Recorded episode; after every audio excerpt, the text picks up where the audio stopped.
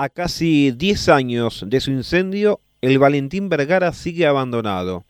La ciudad continúa sin contar con un centro de detención y contención de menores. En 2019, la provincia prometió la construcción de un nuevo edificio, pero muy poco se avanzó al respecto. El 31 de octubre de 2013, un enfrentamiento entre internos y guardias en el Instituto de Contención de Menores, que funcionaba en Oldich y Almafuerte, derivó en un incendio que afectó completamente las instalaciones del histórico edificio, salvo un sector de edificación en la parte posterior del edificio que se sigue utilizando como destino administrativo y alojamiento de no más de tres menores durante un plazo de hasta cinco días, el resto quedó completamente inutilizable. Desde entonces Bahía Blanca no cuenta con un espacio destinado a la detención y la contención de menores en conflicto con la ley por lo cual quienes son detenidos por distintos delitos son derivados a algunos de los centros existentes en las localidades como Mar del Plata, Azul, Tandil o La Matanza. Esta situación va a contramano de lo que establece la ley 26.061, que dispone que esos menores tienen derecho a mantener contacto permanente con la familia o quienes mantengan lazos afectivos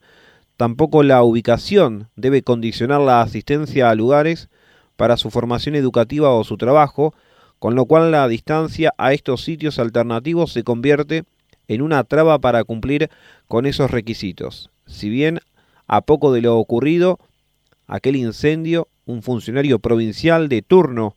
aseguró que de inmediato se iba a proceder a la reconstrucción del inmueble siniestrado.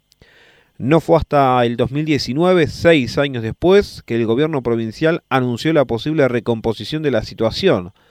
Descartada la posibilidad de reconstruir la sede debido a su muy mal estado general, se anunció la construcción de un centro de admisión y derivación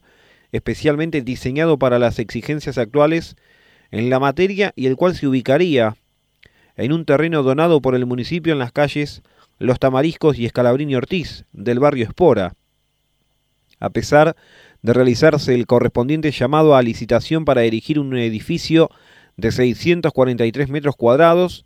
con un eh, presupuesto de 74 millones de pesos. Desde el comienzo la convocatoria tuvo dificultades al punto que la fecha de presentación de oferta fue postergada en cinco ocasiones. Finalmente, en febrero del 2020, la dirección ejecutiva del organismo de niñez y adolescencia del Ministerio Provincial de Desarrollo de la Comunidad anunciaron la suspensión de la licitación. La explicación fue que el Ministerio decidió evaluar la situación de los establecimientos propios y redefinir prioridades. Desde entonces la provincia no ha vuelto a referirse a la obra, sino y además que es completamente complejo acceder a algún tipo de respuesta por parte del organismo provincial. Para colmo de males, en marzo de este año falleció Andrea Valeto, directora ejecutiva del Organismo Provincial de Niñez y Adolescencia, quien había mantenido algunas reuniones con representantes locales de la Asociación de Trabajadores del Estado, entidad que viene ocupándose del tema desde el mismo momento del incendio. La única novedad extraoficial se conoció meses atrás, cuando se aseguró que a fines de este año cuando se discute el presupuesto provincial, volverá a considerarse la posibilidad de construir un nuevo edificio, mencionando que podría haber fondos aportados por el Banco Interamericano de Desarrollo. Ninguna de estas versiones pudo ser confirmada a través de canales oficiales. Popularmente conocido como el Vergara, por el nombre del ex intendente municipal y gobernador bonaerense Valentín Vergara, el edificio incendiado se mantiene completamente abandonado, en muy mal estado, con riesgos de derrumbe de alguna de sus partes, sufriendo las afectaciones lógicas del paso del tiempo, para un bien que quedó sin cubierta y expuesto a la acción del clima. Incluso a pesar de los nueve años transcurridos, ni siquiera se ha procedido a la limpieza del lugar, ocupado por restos de libros, sillas, computadoras y lo poco que dejó el siniestro.